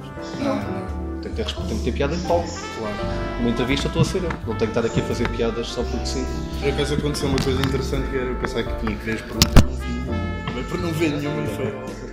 E acabei por pronto, perguntar tudo. Mas é muito isso, o pessoal tem uma noção de que o comediante tem que estar sempre a fazer piadas e sempre a fazer rir. Nós somos pessoas normais que temos um trabalho onde sim, vamos para o palco Claro. e fazemos rir. E agora uma pergunta mais pessoal, para uma pessoa que está a tentar também dar os primeiros, não estou a dizer na comédia, mas estou a tentar dar os primeiros passos a ver o que é que me faz, porque sei que gosto de editar. Que conselhos é que dás para, para, pronto, para começar, para...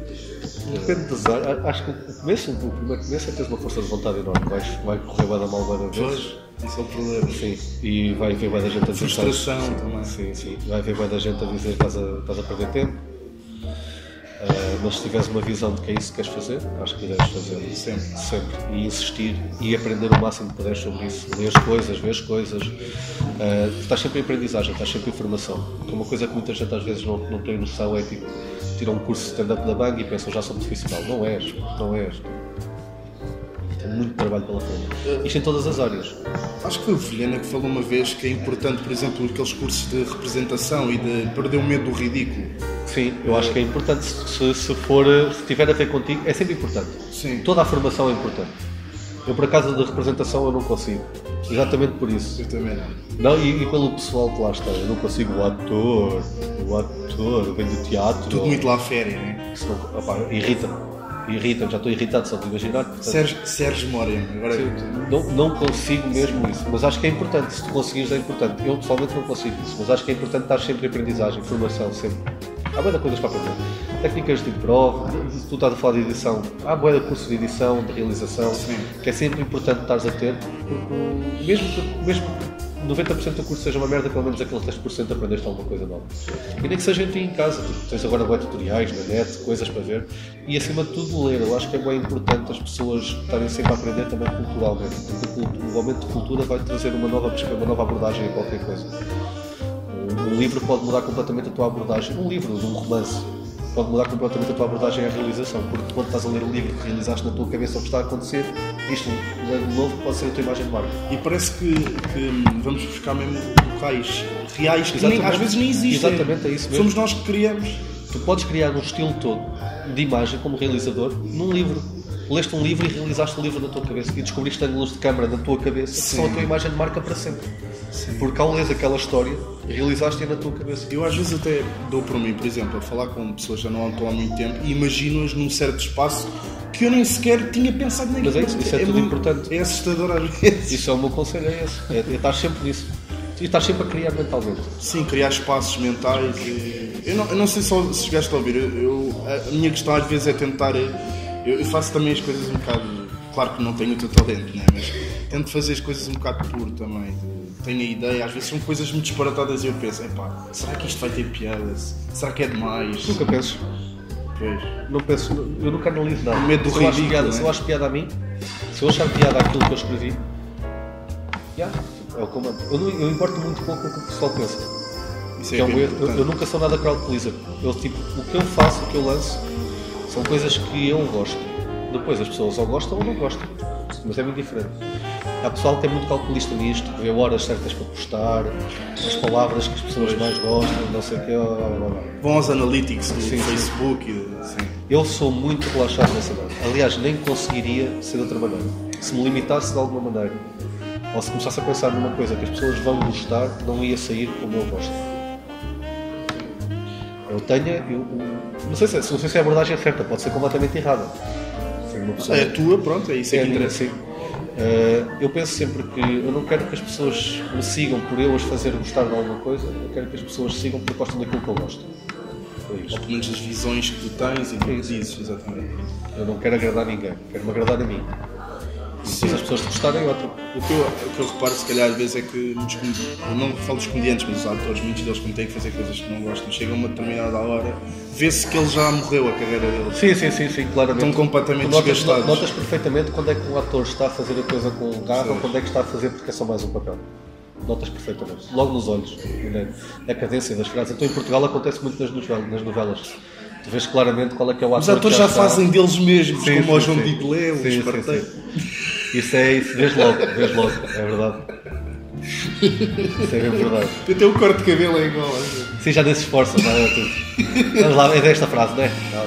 Eu às vezes pensei como é que eles fazem o brainstorming para o nome da novela. Deve ter aquilo, vários é, nomes. Deve ser músicas, eu acho que é músicas populares portuguesas.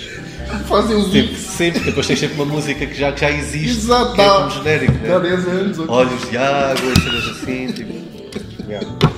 Penso que deve ser por aí. E, bem, e, o, e o reality show vai, vai voltar agora à Secret Story? E enquanto der dinheiro, aquilo é um produto que fica barato de fazer.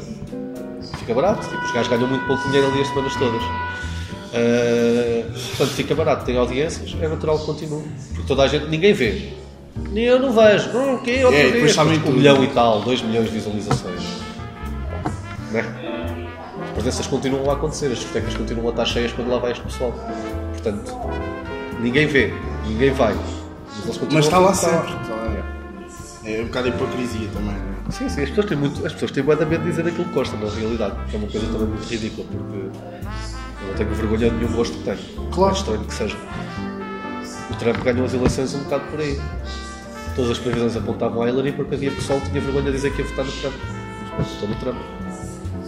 E depois acabou por ganhar, nem foi por maioria, foi por maioria dos Estados. Mas, Estados. Mas o que é certo é que houve muito pessoal que votou no Trump nas, nas sondagens dizia que votava Hillary e depois tinham vergonha. As pessoas têm muita vergonha daquilo que não é o mais aceito. Mainstream, não é? Sim.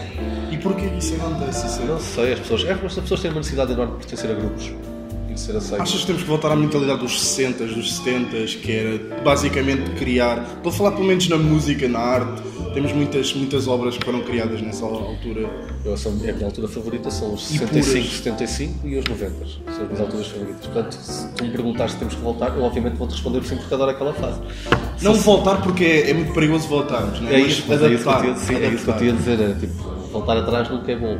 Sim. Uh, mas são duas fases, 65 até 70. Até 75 e os 90, 89 até 99, acho que são duas décadas muito boas a nível artístico e criativo e de revolução social também.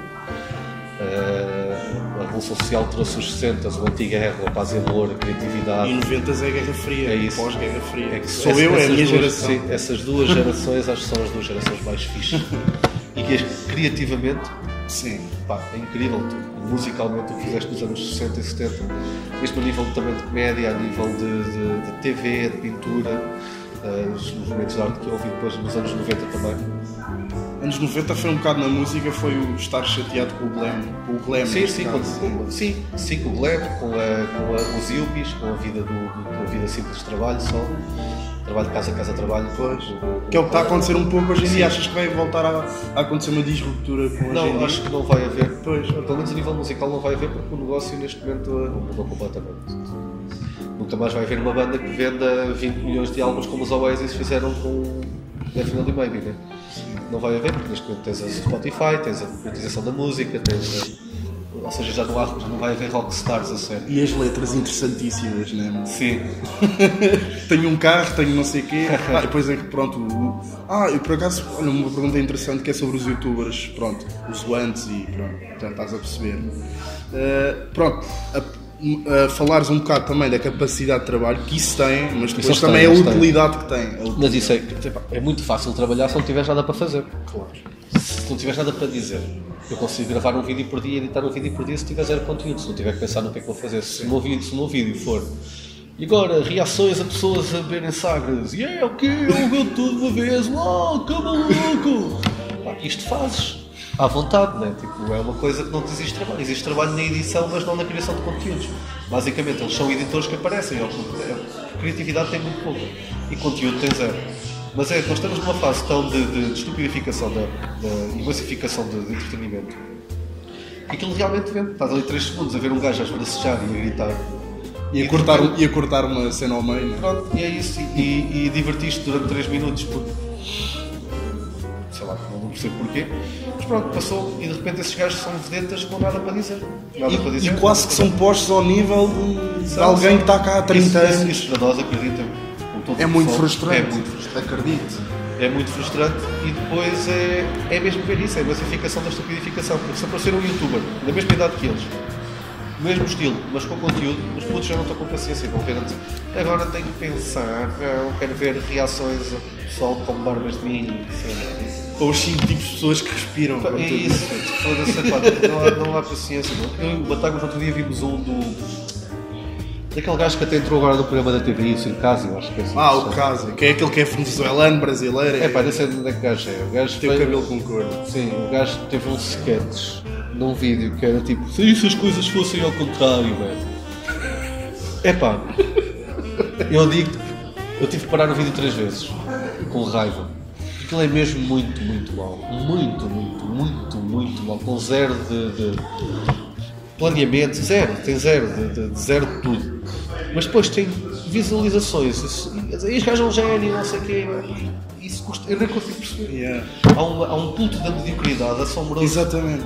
assombroso. E porquê, né? Não percebo, mas, mas é que até, até na escola mudou. Eu lembro de um período em que andava no, no secundário, ou no ciclo, havia o burro da turma. Pá, que era um gajo até porreiro, o gajo falava com ele, mas era o gajo que era gozado e olhar aquele negativo outra vez. Hoje em dia, o burro da turma é um gajo popular. Agora tem tudo swag, né? Ah, tipo, o gajo diz política, então eu quero lá saber de política, man. Ah, é o maior. Yeah. Oh, caralho, meu. Yeah. Não percebo este, este elogio da, da ignorância e da, da- e da, da mediocridade, não percebo. E eu também sinto que as pessoas se desculpam muito às vezes de, por exemplo, mulheres eh, tiveram um namorado, durou um mês, ah não, eu sofri, agora você, você é uma cabra, não sei o. Ah, sim, sim. Tem razões agora É uma ser- sociedade muito à base da vitimização. Exato. Uh, se tu se arranjares uma, uma- se arranjares uma, uma vítima, se conseguires arranjar uma maneira de seres vítima, tens um free pass para fazer guarda-barras. Foste vítima durante um bocadinho. Então tens giro. Tipo, se conseguires arranjar uma maneira de vitimizares, Sim, de arranjar um ponto para as pessoas terem pena Yeah. ti. é muito giro ser coitadinho hoje em dia. Uh, e dá dinheiro. dá boa dinheiro e dá exposição assim tudo. Ah, olha, gostei imenso. Mas à vontade, vou fumar um cigarro. Pá, eh, pronto. Vou fumar um cigarro tens mais coisas para perguntar. Estou um bocado nervoso, mas pronto. Está nervoso. Queres alguma coisa? Ah, pá, posso, vou pedir aí uma.